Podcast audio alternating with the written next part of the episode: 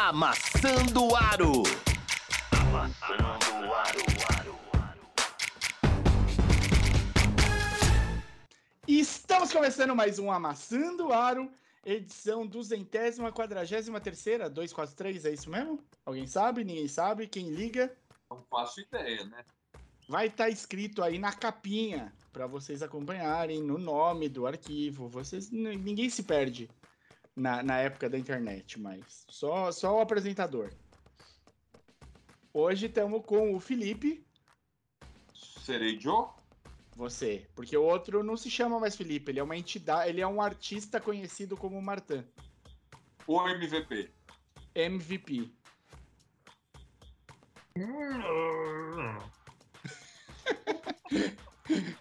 Bom som, bom som, bom som, gostei. Então é isso. Hoje a gente vai ter um apanhado de coisas, né? As, as temporadas estão aí rodando forte. Estamos entrando, estamos chegando perto do Super 8 na NBB. E estamos no caminhando aí para abrir para chegar nas, no fim de semana das estrelas. Não, mentira. Não é, esse não é o, mo- o momento mais importante do da NBA. Ou é?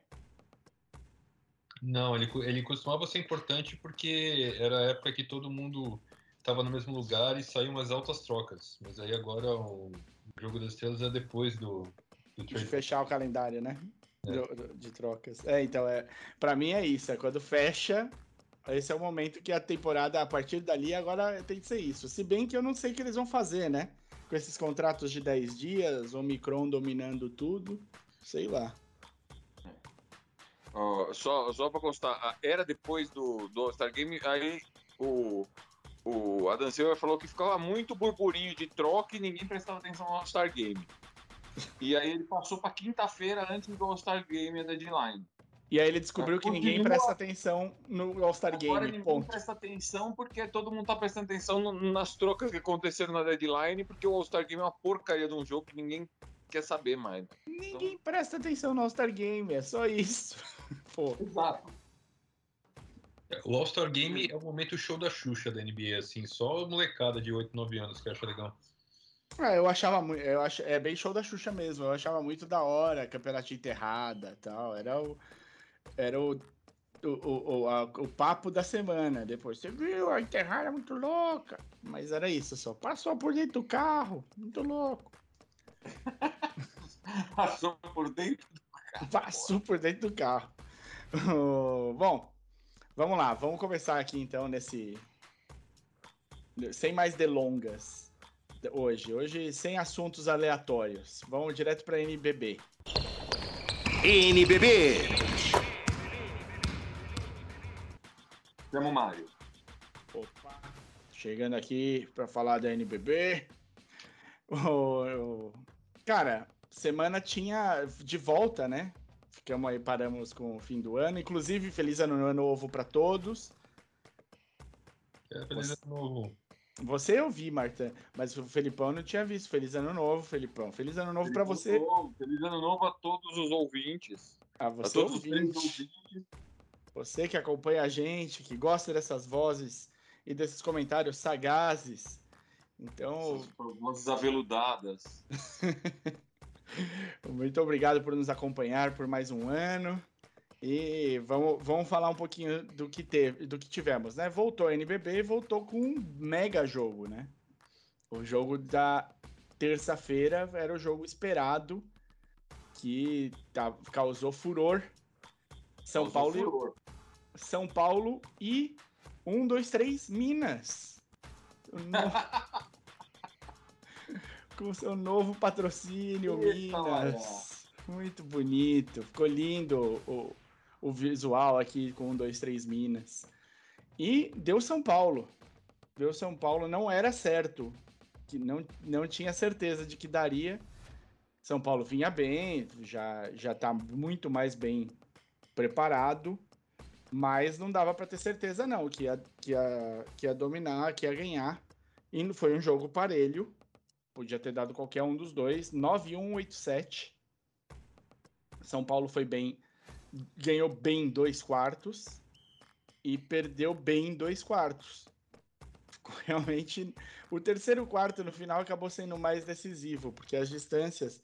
O primeiro quarto, o São Paulo ganhou por quatro pontos, o segundo quarto, o São Paulo perdeu por quatro pontos. O Muito quarto bem, quarto. o primeiro tempo empatado. Quer dizer, foi um jogo equilibrado, né? Equilibrado demais. E o final tenso, tenso, faltinha, faltinha, faltinha. Então, o- o de um lado pro outro, faz um ponto, faz outro ponto, o cara erra, erra lance livre, complicado. Chegamos ali, acho que faltando dois minutos, tava 8-8-8-4. Não, um pouquinho mais. 8-4-7-7.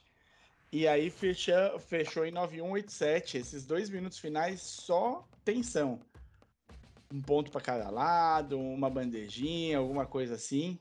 No final, São Paulo pa- pareceu um pouquinho mais cabeça fria para levar né, a vantagem que conquistou ali no terceiro quarto. Terceiro quarto ele meteu nove pontos de diferença. Então, mesmo tomando cinco pontos no, a mais no, no último quarto, deu para levar na boa o, o, o ritmo aí para fechar o jogo. Marquinhos foi o cestinha pelo São Paulo, mas o cestinha do jogo foi o Johnson, do Minas, que fez dois pontos a mais também, nada demais. Caboclo foi bem, fez ponto pra caramba, pegou rebote pra caramba. E, e de novo, o Elinho armando muito bem, né? O Elinho eu tô gostando muito de ver ele armando. Não sei, eu não acompanhava tanto. Não é assim, por- tá no São Paulo ajuda, porque passa mais, né? Então, Tô, tô achando um bom armador, sim, que funciona bem. Além do São Paulo, quem jogou foi o Franca, que jogou duas vezes nesse- nessa volta. E o Fran e tipo, vocês já, já imaginam, ele ganhou as duas, né? O Franca continua sendo o único invicto. Teve um jogo bem mais acirrado com o Unifacisa, voltando aí do. do. Praticamente o turno invicto, né? É, praticamente. Praticamente. Então vai. Vai. tá quase. é um, ele, se, ele tá muito, muito bem preparado, viu? E, e assim, quando. Claro, a gente gosta do Jorginho, a gente gosta do Lucas Mariano, mas um que tá jogando muito, dominou no jogo contra o Fortaleza foi o Lucas Dias. Jogou demais o Lucas Dias. Então tem o David Jackson, tem muita gente boa no, no Franca e eles se encontraram. Eu acho que assim, o time, o time a ser batido não é mais. É, não é mais o Flamengo, não. Esse ano é o Franca. A gente vinha na dúvida, né, de quem que ia ser, mas o Flamengo já perdeu duas essa temporada. Inclusive perdeu pro Franca. É. Vai ser É, complicado. mas não é, é, mas não é. Duas derrotas também só num turno não, não quer dizer que, que esses times estão muito diferentes um do outro, né? Não, não, não. Então, na verdade, os quatro primeiros, cinco primeiros estão bem equilibrados. O, a NBB tá com, com times que tem, todos têm chance. O, o Franca tem nenhuma derrota? Beleza. O Flamengo perdeu duas, o Minas perdeu três, São Paulo perdeu três, Bauru perdeu três. É, então. Aí, do- desses que perderam três, o, o sexto, que é o Caxias hoje, que inclusive tá fazendo uma bela campanha, o Caxias, tem sete derrotas. É. Já tem 7, então o pulo já é grande. Aí vai 7, 7, 7, 9, 8, 8, 9, 9, 9, 10, 10, 12. Aí é, muda, é outro campeonato do sexto para baixo, né? Eles estão bem próximos ali em vitórias e derrotas. Qualquer vitória de qualquer um desses que estão, especialmente ali do, no- do nono para baixo, qualquer vitória muda a tabela. E é a classificação, assim, do nono para baixo não tá competindo pro, pro Super 8, mas tá, tá dentro dos playoffs, né? Então tem, tem bastante coisa para lutar né, para esse pessoal aí, porque playoff é legal de ir. E o e agora a gente vai ter no dia 8, sábado, às 4h10 da tarde, então você vai estar ouvindo esse podcast e vai falar: "Meu Deus, eu preciso ligar na cultura". Um jogo bom para ver, Franca e São Paulo é. Esse é bom mesmo. Lá em Franca. Então fica, fica a dica, fica a dica. Vamos ver o que que, o que, que vai sair desse jogo. Vão, o São Paulo já ganhou de Franca nessa temporada. Nas finais da, da- do Paulista deu São Paulo. Vamos ver o que, que se É, apronta alguma aí. Inclusive ganhou, ganhou uma série, né? Ganhou uma série. Ganhou uma série. Então, é isso. Super 8 começa dia 15. Patrocínio da Sky. E é isso que tem pra dizer. Vai do 15 ao 22, com os oito melhores. Quem levar o Super 8 já tem vaga garantida automática para Basquete Champions League da- das Américas. Que maravilha. Ah, rapaz. E só ganhou Flamengo e Franca até hoje. Duas vezes o Flamengo, uma vez o Franco. Isso. É isso que tem de NBB para hoje. A gente acabou de retomar. Semana que vem a gente vai falar desse São Paulo e Franca. E vamos ver o, o que acontece, né? Nem meu coração sabe para quem vai torcer. E para não deixar passar, também tivemos a convocação da seleção brasileira feminina para o pré-mundial que vai acontecer em fevereiro. Seleção. Então as atletas vão se apresentar. São 14 atletas que se apresentam no dia 1 de fevereiro na Sérvia, onde vai ser o, o pré-mundial. A Sérvia já tem. é, a Austrália já está classificada, apesar de jogar o pré-mundial. Então Brasil, Sérvia e Coreia do Sul vão brigar por duas vagas. Tem, tem boas chances, né? Boas chances, 66% aí de chance de estar dentro. O, as convocadas foram a Débora Costa e a Lana Gonçalo, que jogam na, na Espanha, e a Laís da Silva, as três como, que é do Santo André Paba, as três como armadoras. É, as alas Pati Teixeira do Sampaio e a Tainá Paixão, que está jogando na Itália. A, a ala armadora, né? As duas. As alas, a Isabela Ramona, também eh, jogando na Eslovênia. Jenny Flauzino, jogando em Portugal. Rafaela Monteiro também em Portugal, Tainá Silva no, no Sodier Doces Mesquita LSB e a Mariane Carvalho, que está jogando na Bielorrússia. Ala pivô tem a, volta da Damiri Dantas, né, do Minnesota Lynx, e a Stephanie Soares, da Masters University nos Estados Unidos. E as pivôs, a Erika de Souza, que está jogando na Espanha, e a Camila Cardoso, que está no South Carolina Gamecocks dos Estados Unidos também. Dessas 14, 12 jogam pré-mundial. Elas vão treinar por uma semana, né, do, de 1 de fevereiro até o 7, e depois começa o, o, o mun- pré-mundial, né, para ver quem, quem consegue as duas vagas aí pro mundial. Tá joia? Então, acho que agora a gente completou bem aqui o cenário nacional. Bora pra, bora pra cima? WNBA. Vai. Vamos falar, antes de falar da NBA, vamos falar da Beck Hammond? Vamos. É, NB... Não é mais NBA, né, Beckham? Agora é Agora- WNBA. É WNBA. O que, que vocês podem me contar aí da, da Beck? A Beck foi contratada a peso de ouro para ser a, a técnica mais bem paga da WNBA pelo Las Vegas Aces, que costumava ser o San Antonio não lembros. Enfim, antes de se mudar para Las Vegas, o time estava em San Antonio. E é, virou um timaço, né? Em Vegas. É um time muito bom, tem a, a MVP atual, que é a, a Wilson. E eles estão pensando se eles vão ou não vão renovar com aquela carniça que é a Alice Cambridge, que é a pivôzona, que era a pivôzona titular lá do, do- da seleção australiana, que acabou não indo para a Olimpíada, etc, etc. Dramas mil, pentelhações. Contamos aqui, contamos aqui sobre essa pivôzona, né?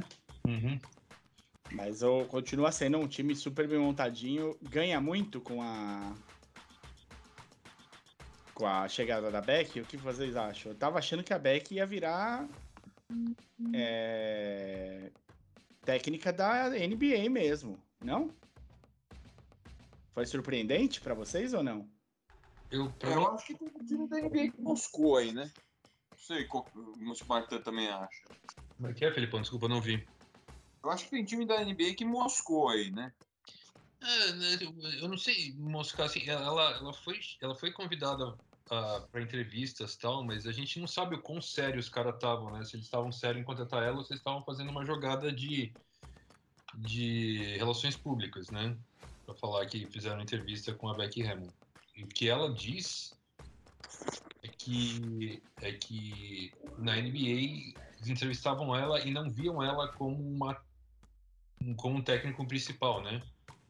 E falavam para assim para ela que ela, ah, mas você só tem experiência em uma franquia, você nunca foi técnica, né? Em nenhum técnica principal em nenhum nível, tal, não sei o que, não sei o que.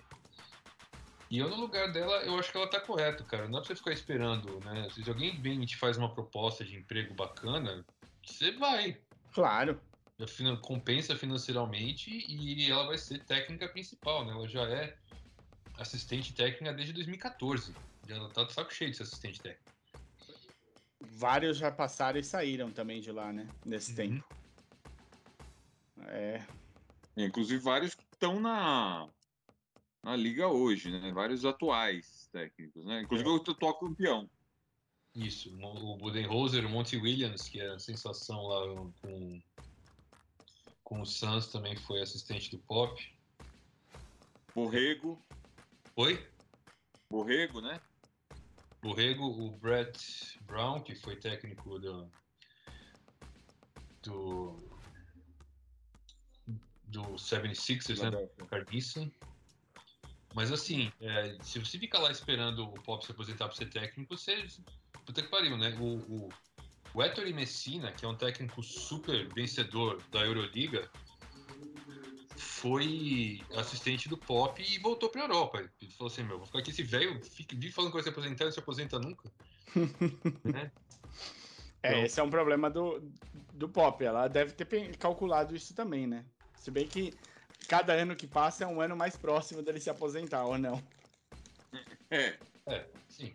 Também é um ano mais próximo dele morrer. é. Mas, e assim, todos acho... nós morremos. É, todos nós. Mas eu, eu posso estar errado, mas eu acho que ela ter feito a entrevista de emprego no Blazers, os caras terem dado o emprego pro Billups, deve ter doído, porque ela tem mais qualificação que o Billups em termos de assistente técnico, né? É. Billups jogou na liga, tudo bem, assim, mas assim, ela como assistente, ela é mais, é mais, tinha mais bagagem do que o Billups. Mas é isso. Você acha. Agora eu tenho uma dúvida sobre a Beck, rapidinho. Você acha que ela eu tenho certeza que ela vai fazer um trabalho excelente na, com o Las Vegas Aces. Excelente. Você acha que ela vai ser lembrada na NBA quando algum técnico sair? É difícil saber, cara. Eu acho que ninguém nunca fez essa transição. O Bill Lambier foi técnico da, da W por muito tempo, ganhou título, é um cara super renomado lá e nunca. Três, né, título? Oi? Eu acho que três títulos, foi? Ninguém nunca nem pensou, passou pela cabeça que me dar o Bill Lambier pra ser técnico da NBA. É. é. Complicado. É, e assim, a, a, gente, tem que, a gente tem, que, tem que ser realista também, né? Ah, então a, a Beck Hammond sempre tinha essa coisa, né? De ah, ela só foi assistente técnico, não foi técnica. técnica que no fundo é uma desculpa para porque, contra, como o, o, exemplo que o Martin deu, é, é contrataram o Billups, que tinha muito menos experiência como assistente técnico. Uhum. Né? Então. E agora vão usar o. Ah, ela só foi técnica da WNBA e não foi técnica do masculino, entendeu? Então, eu não sei se vai. Acho, acho muito improvável que ela faça a transição também. Para mim, Porque fica se parecendo. Já usavam, se já usavam esse tipo de argumento com um cara que nem o Lambier, Sim. Por que, que não fomos usar isso com ela? É. É, eu acho que... que não tem nada a ver, né? Isso é ridículo, né? Se a gente for olhar uh, os técnicos da NBA, todos que foram contratados e tal, é, a NBA dificilmente contrata um cara que venha de outra liga, seja da WNBA ou seja da, da Europa, da tal, Europa. é um pouco comum. Então, os únicos dois caras que eu consigo lembrar que vieram da Europa foi o Blatt, lá do Cavaliers, que ficou pouco, e o Kokoskov, que ficou um ano só né, no, no, no, Phoenix. Então, ainda o melhor jeito de se virar técnico da NBA, é, da NBA é fazer parte da NBA. Você está na NBA em alguma capacidade, como assistente técnico, como coordenador de vídeo, ex-jogador. Né, eu acho que realmente a NBA é uma panela que é difícil de entrar. Uhum. É, então, é, é, isso que eu me, me questionei. Se já era difícil com ela de assistente, ela indo pro, pro, pro Las Vegas é piora, né? Piora a, as chances Ah, me dela. se eu estiver errado, Martão. Contra... O Portland contratou o, o irmão do Billups para fazer alguma coisa, não foi? Eu não tô sabendo, não, cara. É. Então, eu tava. Eu escutei o, o podcast que chama The Mismatch, né? Do The Ringer, que tem um cara lá que.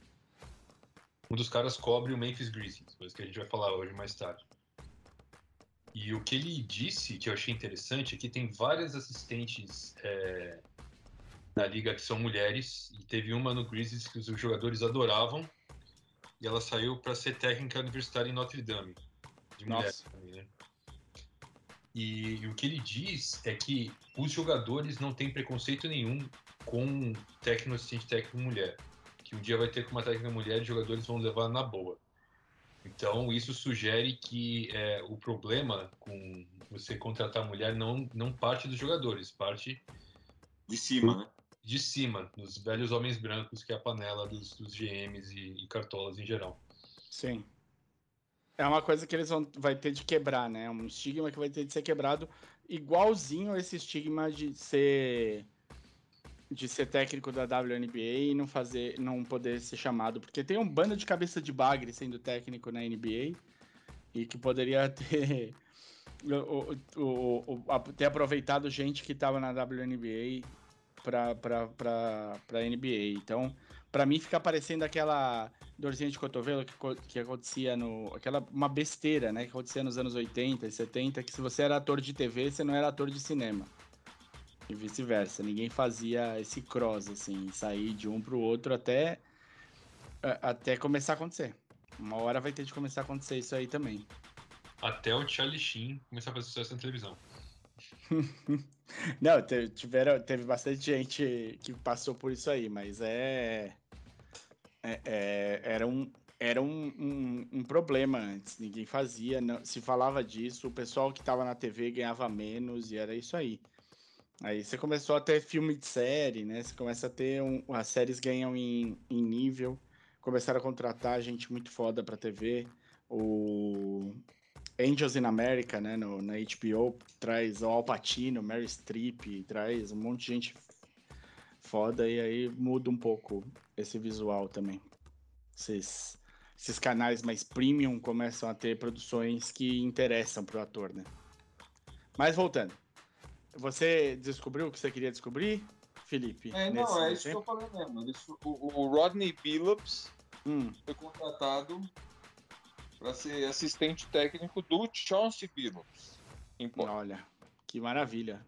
Olha o Tudo em depois. família. Olha, olha o Donald Trump Jr. jogando aí.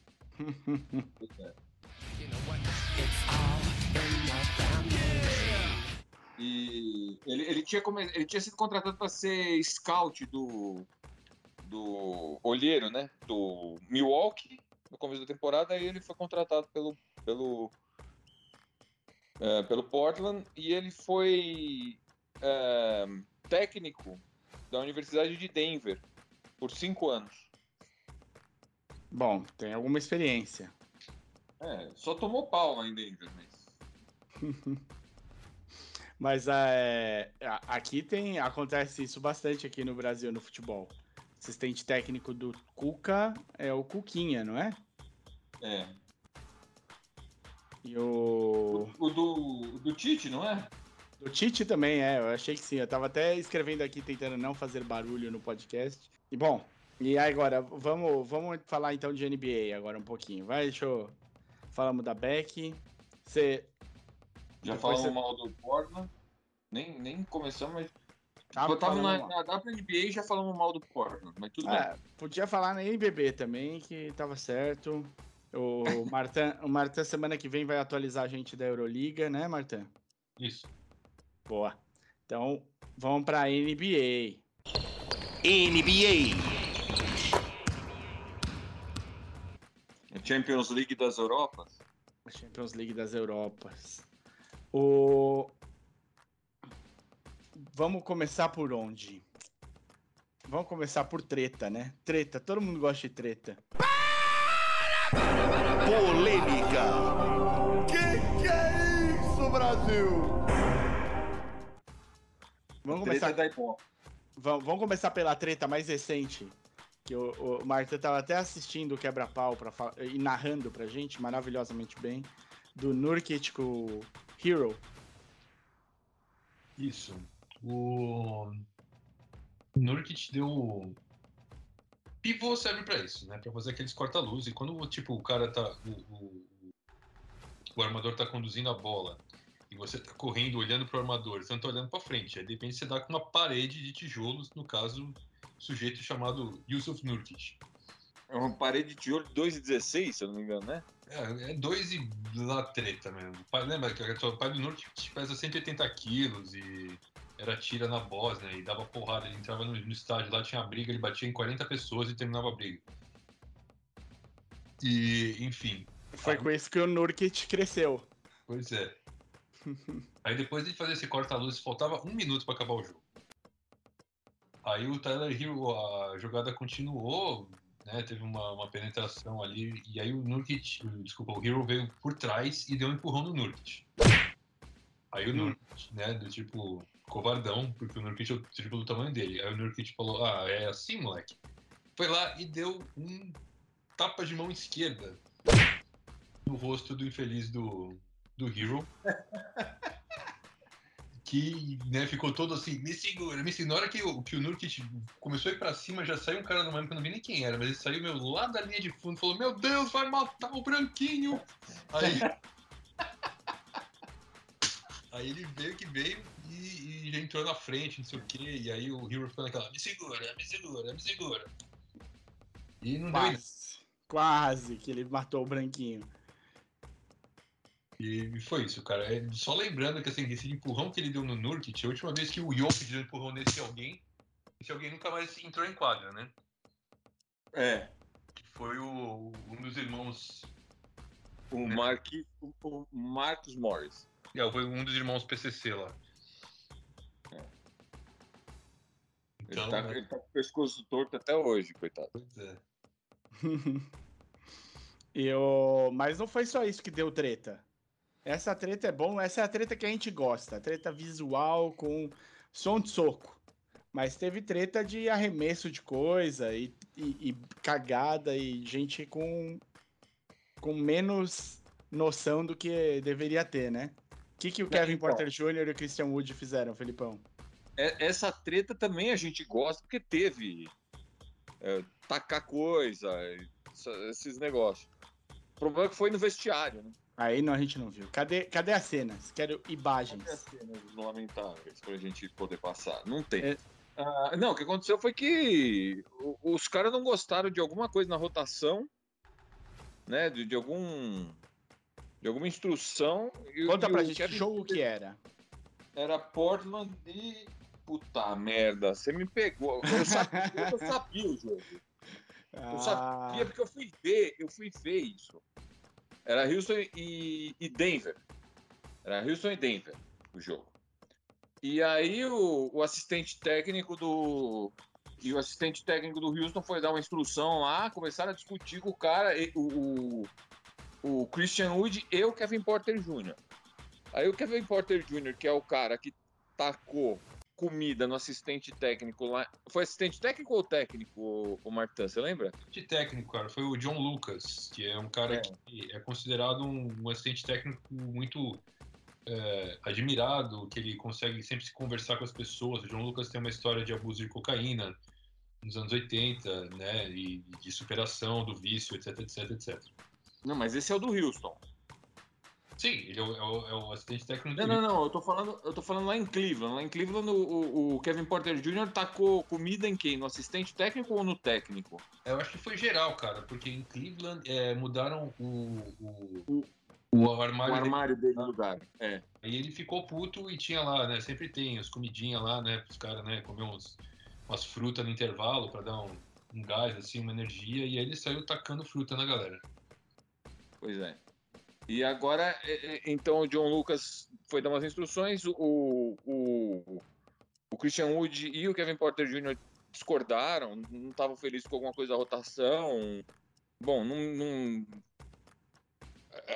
o problema era esse, né? E aí o, o Kevin Porter Jr. tacou um objeto. Né? um Ah, objeto. arremesso de objeto. Exatamente. Ele tá com um objeto no Lucas, pegou as coisas dele, trocou de roupa, pegou o carro e se picou do ginásio. Foi embora. Foi embora, falou: Eu não jogo mais essa merda. O Christian Wood, que também estava puto, voltou pro banco, junto com o time, mas ele não quis voltar pra quadra. Ele não quis entrar. E então ele não jogou o segundo tempo. O, a diretoria do Houston suspendeu os dois por um jogo por causa dessa situação. Ah, o que eu já vou dar minha opinião é assim, o Wood discordar e, e não querer entrar em quadra, você, assim, você não é uma coisa legal, mas você pune e tudo bem, né? Resolve internamente e tal. O que o Kevin Porter Jr. fez não dá para aceitar. Desculpa. a- a- Não, tá, é um absurdo, os dois. Mas não, é. é. Não, o, o- Christian Wood não dá pra aceitar, mas você, você pode dar uma punição pro cara e, e bola pra frente, conversa com ele. Porque ele, ele discordou do, do assistente e não quis entrar em quadra. A gente já viu outros jogadores não quererem entrar em quadra. Eu acho, eu acho que, é uma, que é uma atitude ridícula, né? Ah, mas eu acho que, assim, é uma coisa contornável. Você atirar algo no teu, num, num superior teu, num assistente técnico, é um negócio que não dá pra. pra...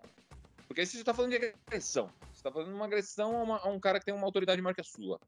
Então é, é- é- é um nível de desrespeito que, não, que, eu, que, em minha opinião, não dá para você conviver dentro de um, de um clube. Não, não dá. Não dá para não ser dá bem punido. dentro de um clube. Então, assim, os dois sofreram punições iguais, como se eles tivessem, como se Feito as, a mesma as- coisa. É, como se as coisas que eles tivessem feito fossem iguais e, e tão longe de ser iguais, né? Ah, a gente tem o, o exemplo do Antonio Brown que não tacou ah, nenhum objeto em ninguém na NFL. Só saiu andando. Ele simplesmente tirou o uniforme, saiu de campo e foi embora para casa. E o time demitiu o Antônio Brown. Então, assim. é- e, ele, e o Kevin Porter Jr. foi, foi mandado embora de, de Cleveland por causa disso também. Ah, então, eu acho que Houston, Houston eh, abre um precedente muito perigoso tomando uma atitude assim tão leve, vai, vamos dizer assim, como essa.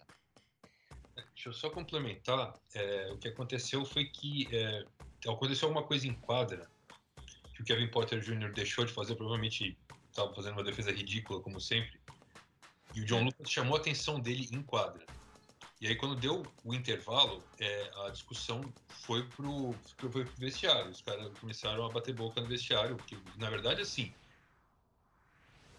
da forma como eu entendo as coisas, cara, se o assistente técnico, que é seu chefe, tá falando com você, você cala a boca e escuta, né? Sim. Eu não posso responder pro meu chefe desse jeito. Você é Ninguém. mandado embora. É, é. Nenhum tipo de emprego, não é? Não, não, não estamos falando de basquete, é estamos falando no geral, né? É. E aí teve esse episódio aí dele tacar coisa e sair fora. É, não é, como o Filipão falou, não é a primeira vez. Então o cara, né, na primeira vez você fala, hum, eu acho que ele é idiota. E agora a gente tem certeza que ele é idiota. O cara ganhou o diploma de idiota. Né? E, e essa, essa punição de um jogo foi basicamente um tapinha de nada, cara. Foi é ridículo, essa punição tá ridícula. É, eu, eu sou a favor de mandar o cara embora. Ele tem contrato para esse ano e tem contrato tem um ano que vem, mas um, um valor muito baixo, que é o contrato dele de rookie ainda. Você pode simplesmente meter um wave no cara e falar assim, meu, vai jogar no Líbano, vai. Você aprendeu que é bom. Que né, às vezes ele precisa se fuder uma vez, pelo menos, e saber o que ele tava, né? Ele tava cuspindo o prato que tá comendo. Eu só queria também falar que o Houston é uma desgraça. E time que tanca, essas coisas acontecem, cara. Você cria. você- quem tá lá, né? Os. os fala assim, não, nós vamos tancar pra conseguir um pique bom, mas você, meu, bota esse monte de jogador jovem pra perder jogo atrás de jogo, você cria uma cultura tóxica. Né? Sabe, caráter Uhum. importa, sabe? Não dá pra você falar, não, tudo bem, vai lá, faz qualquer merda. E os caras, basicamente, né, não jogam como time. Cara fala assim, não, eu tenho 20 anos, eu vou, meu, ser fominha, vou fazer o máximo que eu quiser, porque no próximo contrato eu vou ganhar uma grana. E o cara tá, não tá respeitando o esporte, basicamente. Esse time de Houston não respeita o esporte. Eles têm que. Como falei, cara, tem importa. Tem que dar uma, uma. uma limpada, cara. O, o pobre do Eric Gordon deve estar lá assim, mano, me troca, pelo amor de Deus. Me salva, por favor. Ih, mano, puta merda. Tava brigando por título até dois anos atrás. Não dá assim. Tá. Falamos de treta. Falamos dos caras que fizeram merda. Vamos falar agora. Vamos falar de coisa boa. Vamos falar de gente fazendo muito ponto. E aí a Muito gente ponto. vai emendar isso com uma coisa não tão boa. Mas vamos falar de gente fazendo muito ponto. Jaren Brown fez 50 pontos. O Trey fez 56. Quem mais? Você tava enumerando aí gente que fez muito ponto que a gente devia falar? Ou que a gente não devia falar? Porque era besteira falar dessa gente. É, não sei. Eu, eu achei que a gente ia falar. Então fala, fala quem mais aí, Felipão. Quem que fez 56 pontos? Trey Young. Trey Young, Trey Young. Maior pontuação da temporada. Ca career high dele, né? O mais alto, maior pontuação da carreira, não é? E o Hawks Acho. perdeu esse jogo. O Hawks perdeu? É esperado, né, ô Mário? Já- Bom, eu já estamos emendando. Você falou que a gente ia emendar, já estamos emendando, né? O Sim. Hawks tá fazendo uma temporada ruim, né? O Hawks. Ah, a gente chegou a falar do Hawks aqui, não, não tá sabendo como é que tá, o, o que tá acontecendo, mas. é, quer dizer, não é que não tá sabendo. É, o Hawks foi um ponto fora da curva, né? Ano passado. Sim. Por causa do. Dos Covid, por causa do técnico novo que apareceu no meio da temporada, esquema tático, cara.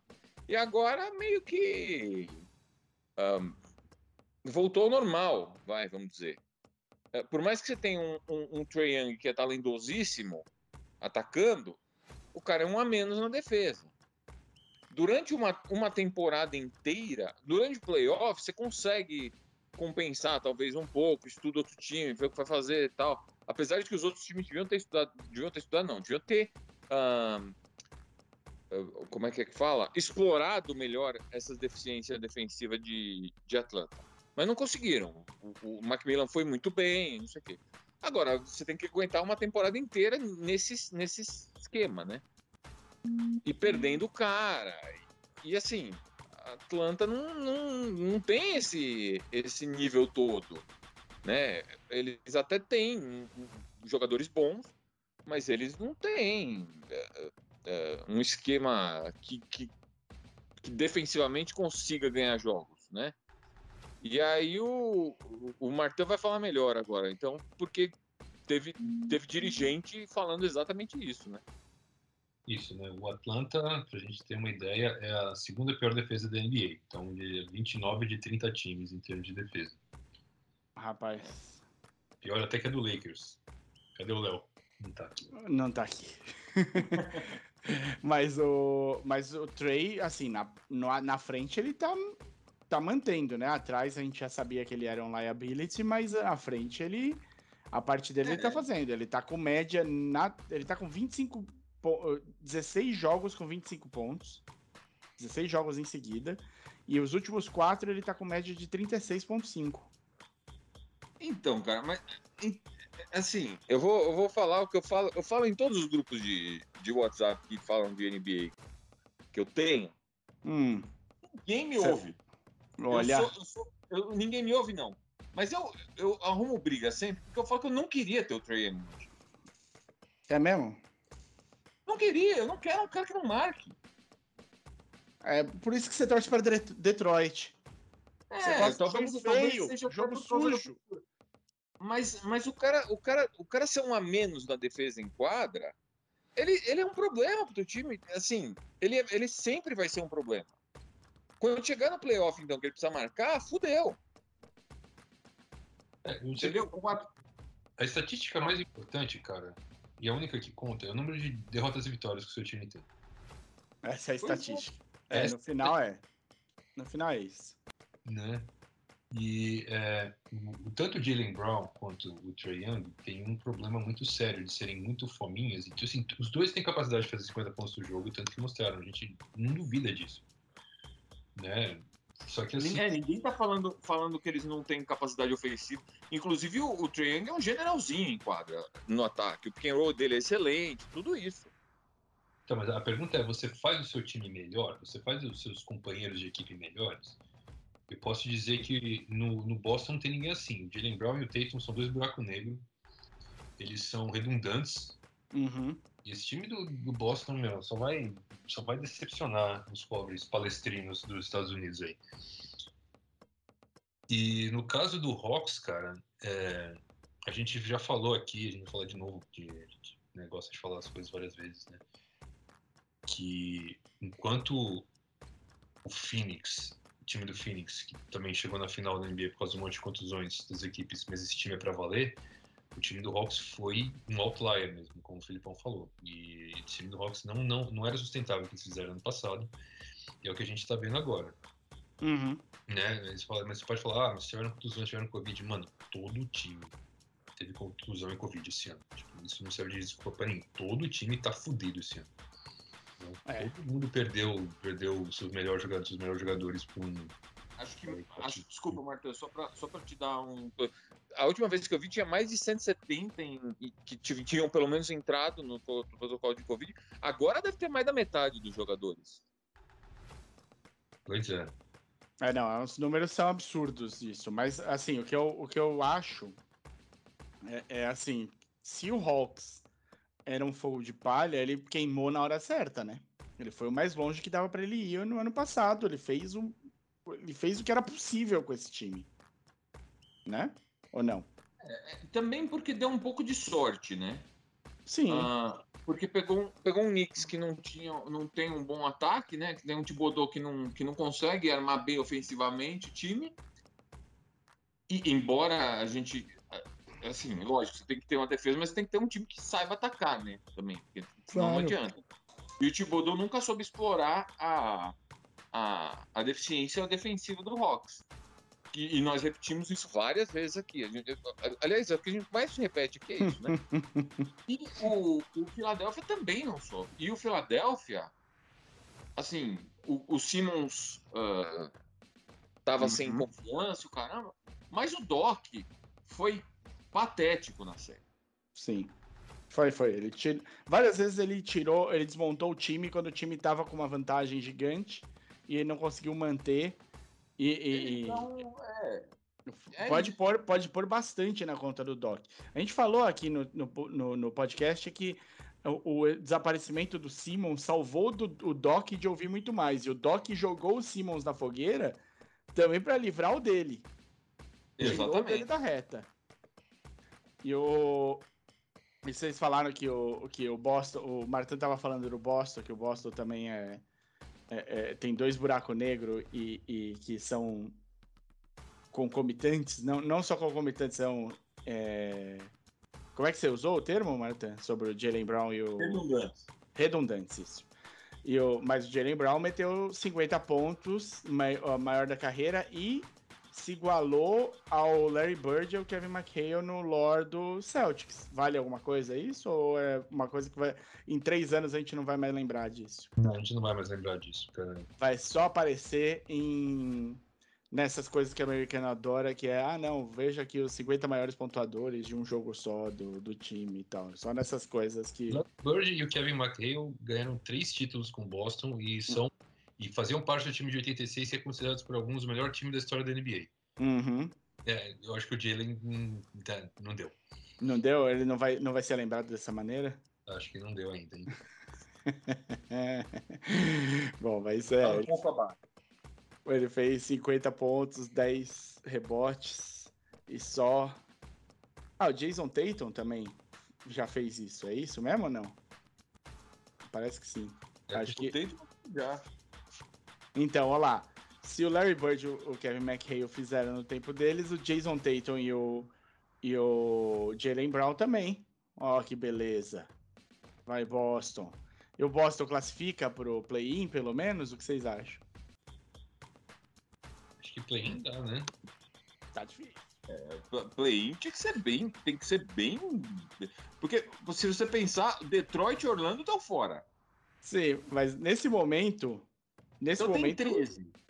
Ele precisa ficar entre 10 e 13, pelo amor de Deus. Mas nesse momento ele tá dividindo a décima posição com, com o Knicks. E atrás dele está o Hawks. Que é outro também, né, o Knicks? Sim. O Knicks teve aquele momento, né, no começo da temporada, mas a gente sabia. Quem teve um momento no começo da temporada e tá parecendo que é true é o Bulls. É, o Bulls, o Bulls tá em primeiro. É true. Essa semana que passou, o Bulls ganhou dois jogos com buzzer beater do. a gente não ia falar disso? Meu Deus do céu. The Rosen. E, e aquele. E, é- e, é- e foi falado no grupo, e a gente tem de deixar isso claro para vocês que estão ouvindo. Era é o buzzer beater dif- do difícil, né? Não tava empatado o jogo. Eles estavam perdendo. Se você erra o, o arremesso, você perde o jogo. Não é que tipo, você erra o arremesso e vai para prorrogação. Nos dois jogos, tava perdendo o jogo e o DeRozan meteu no, no buzzer o, a bola da vitória ali. E os dois foram de três, né? Que quando eu jogava em Toronto, não arremessava de três nem com Reza Brava. Sim. Ah, o, o o segundo jogo ah, foi o primeiro arremesso de três dele no jogo, o buzzer beater. Olha. Menino DeRozan renascendo das, das cinzas, é isso? No Bulls? É o fantasma do Michael Jordan? Não acho que ele, que ele, que ele seja. que ele seja. que ele esteja renascendo da cinza. Ah, ele- o- o DeRozan sempre foi um bom jogador. Sempre. Mas ele, ele já foi criticado demais também. Então, ele tem. Ele teve problema de, de depressão, né? Que isso é uma coisa que a gente assim, tem que levar em consideração. E, e ele, assim, ele ficou muito marcado pelas derrotas do, do, do Raptors. Ele deu o azar de ser ele o cara trocado do Raptors para chegar ao Kawhi e levar o time pro título. E é uma E troca aí, que o Raptors faria de novo, e de novo, e de novo, se fosse, se, fosse, se precisasse. não, mas eu também faria, você faria, o Bulls faria, o Raptors faria, todo mundo faria, né, essa troca. Uhum. Mas aí acabou ficando de vez a peixe de, de ah, pipoqueiro para ele, né? E aí. Ficou- Sim, mas isso acontece, né? O porque o Lowry Lowry também ama- era pipoqueiro. é, amargou isso também. É, mas tempo. o Kawhi chegou lá, levou o time pro título e quem tava lá se Subiu livrou junto. da- da- da- do, do, do, do apelido não, né? Mas se livrou do Da reputação. adjetivo. Da reputação mesmo, de, de, se ama- de amarelar. Exato. Mas é, agora ele tá, ele tá levando o Bulls. E, e assim, é bom que ele leve mesmo. Se deixar na mão do Lavine, Mas tá legal. Assim, o, o, eu, eu ach- tô achando legal ver o Bull jogar. Mas o, o leste é, tá, tá. Tá complicado em relação ao oeste. Eu não sei o que dizer, não. Toda, toda vez que eu olho, eu, eu falo assim: bom, os três melhores times do campeonato são do oeste, né? Mas como conferência, o Talvez Oeste quatro. muito time ruim no Oeste, cara. Muito time ruim. no Oeste. é muito. Tem mais time ruim no oeste do que no leste. Tem. Tem, tem, não, tem. Tem, claramente tem. eu abri aqui, olhei e falei, é, não, então, com certeza, com certeza, assim, eu... Só queria falar que o DeRozan tá em primeiro lugar para armador no All-Star. No Leste. Olha, olha. É justo, né? Com justiça. É que, que a única coisa justa, porque tipo, o Kyrie tá em terceiro. É, então, eu ia falar disso agora. Estreou. O cara que vai tirar o DeRozan do primeiro lugar, será? Não, pelo amor de Deus. Kyrie jogou a primeira partida, meu Brasil. Como é que foi isso? Alguém viu? Alguém estava lá para acompanhar a derrota do Brooklyn Nets?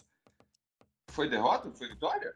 Eu acho que perdeu, não perdeu? Não, não. Vitória, o, o, o Ah, Duran fez 39 pontos e acabou com o jogo. né? é, não. Então É, o, o Kyrie fez 22. Ele jogou 32 minutos. É isso ou não é, Marta? É isso aí. O Kyrie, assim, ele, ele- pelo que eu vi, ele, ele não perdeu nada em termos de agilidade, velocidade. Ele tá Ah, não, mas foi contra o Indiana. É, foi contra o Indiana, né? Indiana, não, esquece. Não, eu, eu viajei aqui. Eu queria, eu queria que ele estreasse com derrota, mas não, contra a Indiana não, não, não existe isso. E eu achei ele mais magro. Eu acho que de, que ele Também. tava treinando basquete, mas ele, a parte de puxar ferro, ele deixou pra lá. Também, também acho, achei mais magro. É, é o jogador que não vai puxar ferro porra nenhuma. Eu só, tava só brincando de bola. No- Gostei, achei. Vocês acharam bom? Ele jogou direitinho? Vocês querem Não. que ele se foda? Eu acho péssimo o- uma organização se curvar aos caprichos do moleque mimado.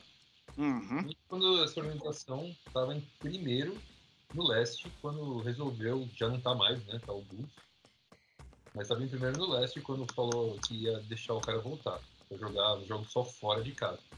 É, claramente não era necessário, né? Uhum. O, o- o retorno dele, porque o time que tava levando sem precisar. É, mas eu, eu acho que tem um pouco a ver com durabilidade do Duran essa volta dele. Sim. sim. É, Você, você e o Martin, cada um tem um ponto e os dois podem estar certos ao mesmo tempo. É, teve uma fofoca dizendo que os jogadores, não só o Durant, teriam pedido para que ele voltasse. Ok, ok. Porque ele teria tido uma pressão do jogador. Hum, aí é fofoquinha interna. Aí não. Porque o ponto que você tinha feito, que era muito bom, Martin, era que ele tava. Ele... É difícil trocar alguém que tá parado, né? É, O, o Philadelphia tá vendo isso agora. Mas o. E o ponto que o Felipe falava era justamente, tipo, tá sobrecarregando Duran. Se tá sobrecarregando Duran, é, vamos ter- trazer alguém aí para carregar um pouco o, o pepino pro Duran poder descansar de vez em quando. Porque, né, o Harden tava um pouquinho mais, mais difícil. Não dava para ele carregar sozinho, não. É, isso aí. E o Nets, e o Nets tem um bom, uma- um bom time de apoio, né? Para esses três. O, o, o, o Filipão, o que aconteceu com o Lamarcão, meu? Que eu nunca mais vi. Não, o Lamarcão tinha, tava, andou fazendo uns pontos bons aí. Andou, andou tendo jogo bom. Não, mas é que ele teve, ele teve algum. Eu, eu, pera um segundinho que eu te falo, mas eu acho que ele ou teve. é, eu acho que foi Covid, que ele ficou fora uns dias. Ele ficou, ele, por Covid ele ficou fora. Todo mundo, é. O, o- o- passou por todo mundo do, do. do Brooklyn Nets, né? Todo mundo pegou. Inclusive o Irving e o Duran. Sim. Ele, ele ficou, acho que aí, uns quatro jogos sem. Aí ele deu uma sumidinha. Por isso que o Martin sentiu falta do Lamarcão. Mas tá de volta, Na tá de volta. na verdade, ele ficou, ele ficou cinco jogos, acho, sem jogar. E, e além desses cinco, teve mais três que foram adiados.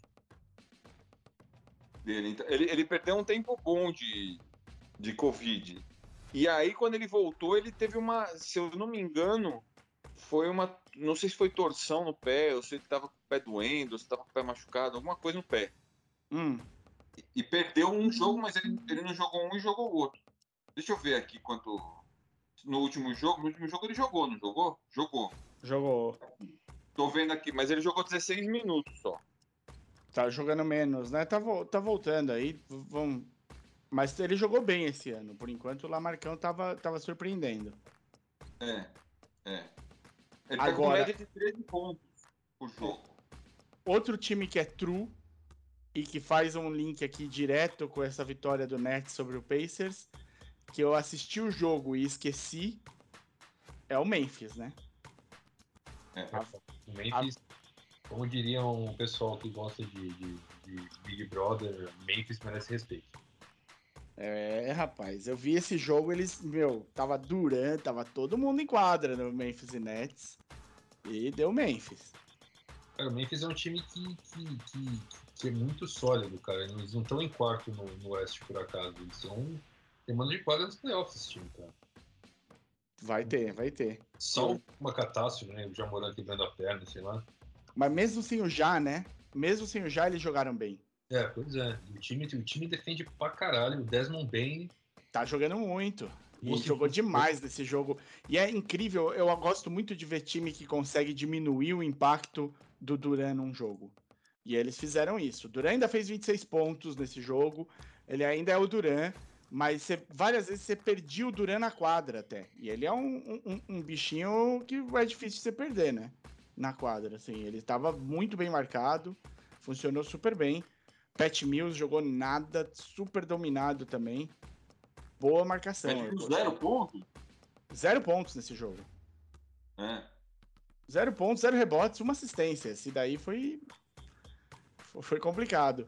E eu adoro ver o Jamoran jogando, cara. É muito leve, é muito solto, é muito divertido. Ele fazendo passe caído no chão. É, é muito bacana.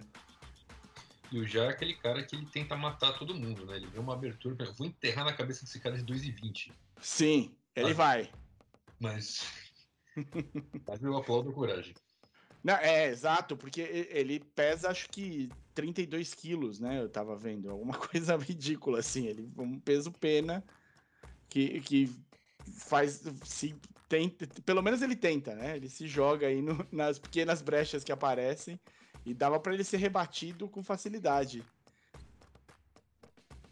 Mas tá, tá legal de ver o Grizzly jogar. É um jogo, um jogo legal, é muito marcação forte. Tá, o, o, o, Grizz- o Grizzlies é um daqueles times que vem. que tá evoluindo como o Golden State, que virou essa dinastia, evoluiu, né? Você acha que ele vem evoluindo já há algum tempo? É, já. Ah, é um time que, que foi, tá, é, é montado via draft, né? Uhum. E vem, vem é, é, Jamoran, Jaron Jackson Jr., o Dylan Brooks, tá lá, o, o Desmond Bain, é, é- é segundo ou terceiro ano do Desmond Bain? Acho que é segundo, né? Acho que é segundo. Ah. É, esses caras tudo, tudo sa- saíram de lá, né? Então eles estão, assim, o Memphis está naquela fase de que talvez eles precisem um cara para, assim, virar um contender sério. Che- chega numa free se eles conseguem um cara, um cara acima da média, né? Vamos dizer, Durant tivesse, tivesse no mercado e fosse para Denver, para Memphis, você tinha um contender seríssimo. Sim. Seríssimo. E o, Desmond Bain foi draftado em 2020 em trigésimo lugar. Aí. É. Onde. É, exatamente, o último pique do primeiro. Bom, já que você levantou aí sobre o, o- o- o- um time que vinha virando uma dinastia, a gente tem de falar deles, né? Hoje a gente tem de falar por dois motivos diferentes. Um- um- uns três ou quatro jogos bem abaixo do Curry. E a volta do Clay Thompson marcada para o dia 9, aparentemente. É isso? É isso. O, É isso. olha, eu, eu, eu assisti os jogos. Finalmente, quase mil dias sem o Clay Thompson. Quase mil dias sem o Clay Thompson.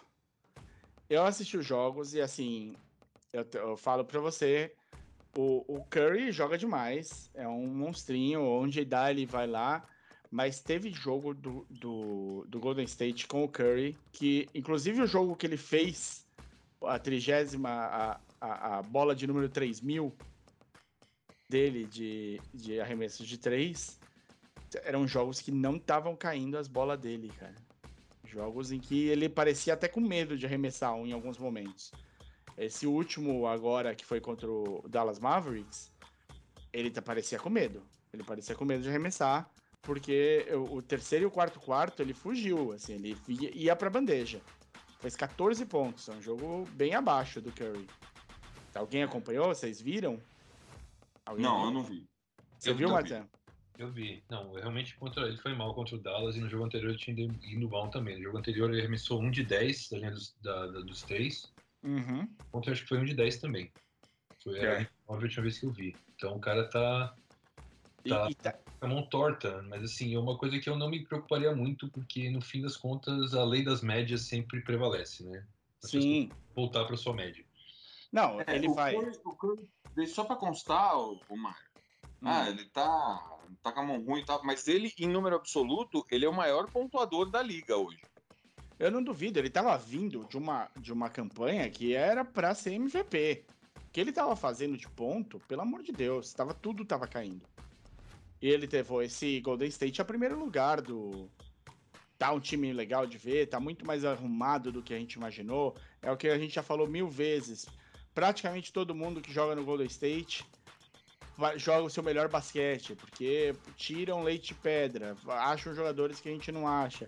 Você chegou a votar aí no Bielitsa para ser o- um, um cara para ser observado. Eu falei que de repente o Belitza podia, podia. Não é um absurdo ele ser um, um cara que mais evoluiu. Porque todo mundo que chega lá joga. Não, e ele teve jogos bons, o Bielitsa. Você vê o Toscano Anderson também, tem momentos legais. Gary Payton II tá, tem enterradas da- boas. O Kevin Looney a gente já falou aqui. Eu tenho visto o, o, o Wiggins jogando num nível mais parecido com o que eu esperava do Wiggins, da, daquele Wiggins que a gente Quando foi draftado, né? É, que ele foi draftado pra jogar lá no Minnesota e o cacete e tal. É, é, a gente olha pro time e a gente vê esses caras jogando bem, e caras que a gente não dava um real. Até o Kuminga fez algumas coisas nesses últimos jogos aí.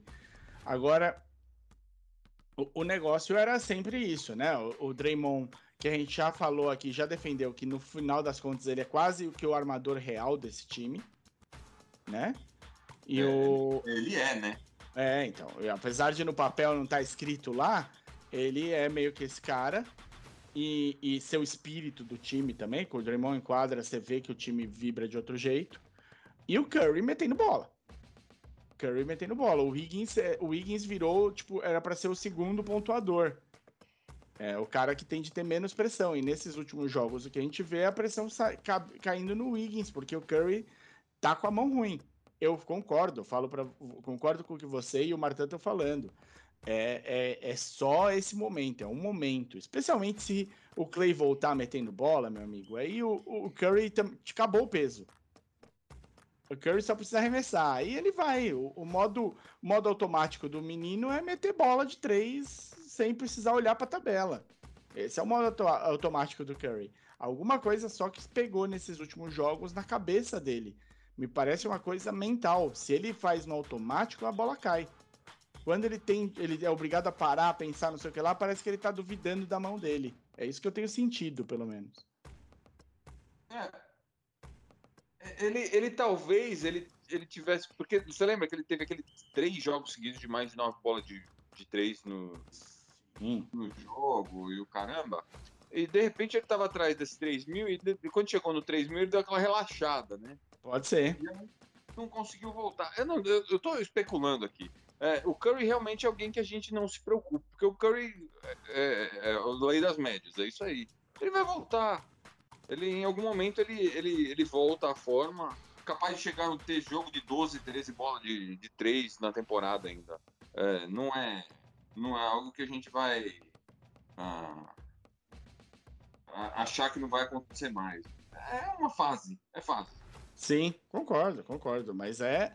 A gente tem de destacar, né? É, infelizmente, quando ele manda. Quando ele faz nove bolas de três no jogo, a gente fala. Quando ele não tá caindo as bolas, a gente tem de falar também, não tem jeito. É, quando ele faz três, quatro jogos de bola, de nove bolas de três, ele tá acima da média dele. Agora ele tá abaixo da média dele, né? Sim. E é por Ele- isso que é média, né? Teve acima e teve um pouco abaixo. Agora tá um pouco abaixo. Então, o único jeito de equilibrar a média é desse jeito. Se fosse o tempo Exato. todo acima, Exatamente. mas maravilha.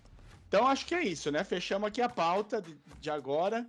O grande, a grande expectativa é ver esse Kyrie jogando fora de casa para ver se ele vai continuar mantendo e como isso vai impactar a produção do Nets. E ver essa volta do Clay Thompson, né? Ah, eh, só teve uma coisa que eu esqueci de falar de Memphis. Desculpa, eu tava. Eu tava é, tem. a- gente não falou isso, né? Tem a volta do, do Clay Thompson que vai. Falou, que vai dar falou. um boost ainda pra esse time. Exato, é, muda, muda completamente a expectativa. Falou que volta dia 9, mas assim. O time tá ficando muito perto do, do time que foi campeão, né, agora. Eu acho que eu acho que assim, sem o Clay, ele já é um super contender. Com o Clay, Exatamente. com o Clay, meus amigos, vai ter de nadar. Boa sorte. O Brooklyn é um time forte no papel, pra cacete também, velho. Se, se for uma final Golden State contra Brooklyn com essas formações, A gente vai tá, tá marcado aí para um bom basquete. Agora, o, o, quando a gente vê o jeito que o Golden State funciona com qualquer peça que ele tenha, é diferente, né? É isso aí. Agora, deixa eu falar uma coisa para vocês que a gente não pode esquecer de comentar. Aposentaram a camisa 41 do Dallas, né? Nesse jogo. Sim, apresentaram a camisa do Dirk, fizeram um, quando falaram que fizeram uma estátua pra ele, achei que ia ser uma estatuazona lá na, na, na entrada do ginásio. Não, fizeram uma estatuazinha assim, tipo um Oscars 2019. Ah, é? É uma. Ah, tá bom, tá bom. Eu, eu gostei que no dia ah, o Twitter ficou bem bonito, de muita gente falando bem do Dirk, falando quanto que ele é um cara legal, quanto que ele foi um, um, um incentivo, um, um- quanto que ele foi um ídolo para alguns dos jogadores que estão hoje na liga, né?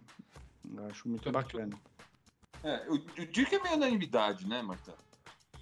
Eu acho que sim, cara. Eu acho que ninguém, ninguém tem muito o que falar mal do Dirk, não. Porque é, as pessoas podiam falar que ele era, ser europeu, que ele é lento, que ele é frouxo, não sei o que, não sei o que, mas a verdade é que ele ganha todo mundo, cara. Ele ganhou aquele título lá, e mesmo antes de ganhar o título em 2013, ele, ele tinha, já tinha ganhado série contra todos os grandes jogadores da época dele. Ele, ele né, meteu o nabo no Kevin Garnett, ele ganhou do, do Tim Duncan, ganhando cheque, sabe? Então não tem. Tem, tem, tem nada de falar desse cara. Não tem. Ele me deu uma garrafa de tequila, eu tô feliz. É isso aí. Obrigado, Martin. Então, muito obrigado. Você quer falar? Desculpa, eu ia falar aquele negócio do Memphis que eu, que eu não falei. O Ah, Memphis passou. É, O Memphis, além de tudo, ele tem um contrato, por enquanto, de mais de 20 milhões a partir da temporada que vem ainda. É, então, o cara que ganha mais é o Steven Adams, que tem 17 milhões esse ano e o ano que vem. E o Dylan Brooks, que tem 12 esse ano e 11 o ano que vem. O, o Memphis para 2023, 2024 tem, Tem espaço no 50 cap. milhões. 50 milhões comprometidos só. Nossa. Lógico que você vai ter a extensão máxima do Moran, né? Sim. Do Jamoran. Mas Então, sobra espaço para eles pegarem mais alguém, né? Eles vão, eles vai, vai, pode pôr mais uns 30, 35, mas você vai ter 85 milhões comprometidos e vai ter um belo time, né? Sim. E vai ter um espaço grande pro cap para eles pegarem esse cara que vai fazer o Memphis ser time contender. Então eu acho que 23, 24 é um ano para se pensar no Memphis como seríssimo contender. Muito bom. Não, 22, 23, eu acho que você quis dizer. Não, 23, 24, porque 23, 20, no fim de 2023 que eles vão ter esse espaço todo. Ah, tá. De 22 para Na 23. verdade, na verdade, pro ano que vem eles já vão ter lá perto dos 20 milhões para gastar. Hum. Hum, E dá para trazer um cara. dá para trazer Hum. alguém bom. É, em 23, 24 eles vão ter 40 milhões. Pra Que gastar. beleza. Então, Com essa sua última frase, Felipão, você se safou de ser o cara de das redes sociais. O Martin vai Sim. sair do mudo e vai dar as redes sociais pra gente aqui, pra gente encerrar o 243. Fala, Martin. Então, só que eu não acabei de falar sobre o Hawks. A gente não vai acabar esse episódio hoje. Conta o que você esqueceu do Hawks. Eu já me entrevista no rádio falando que acredita que errou em manter o mesmo time na temporada passada e que daqui até a trade deadline ele vai ter muito sobre o que pensar.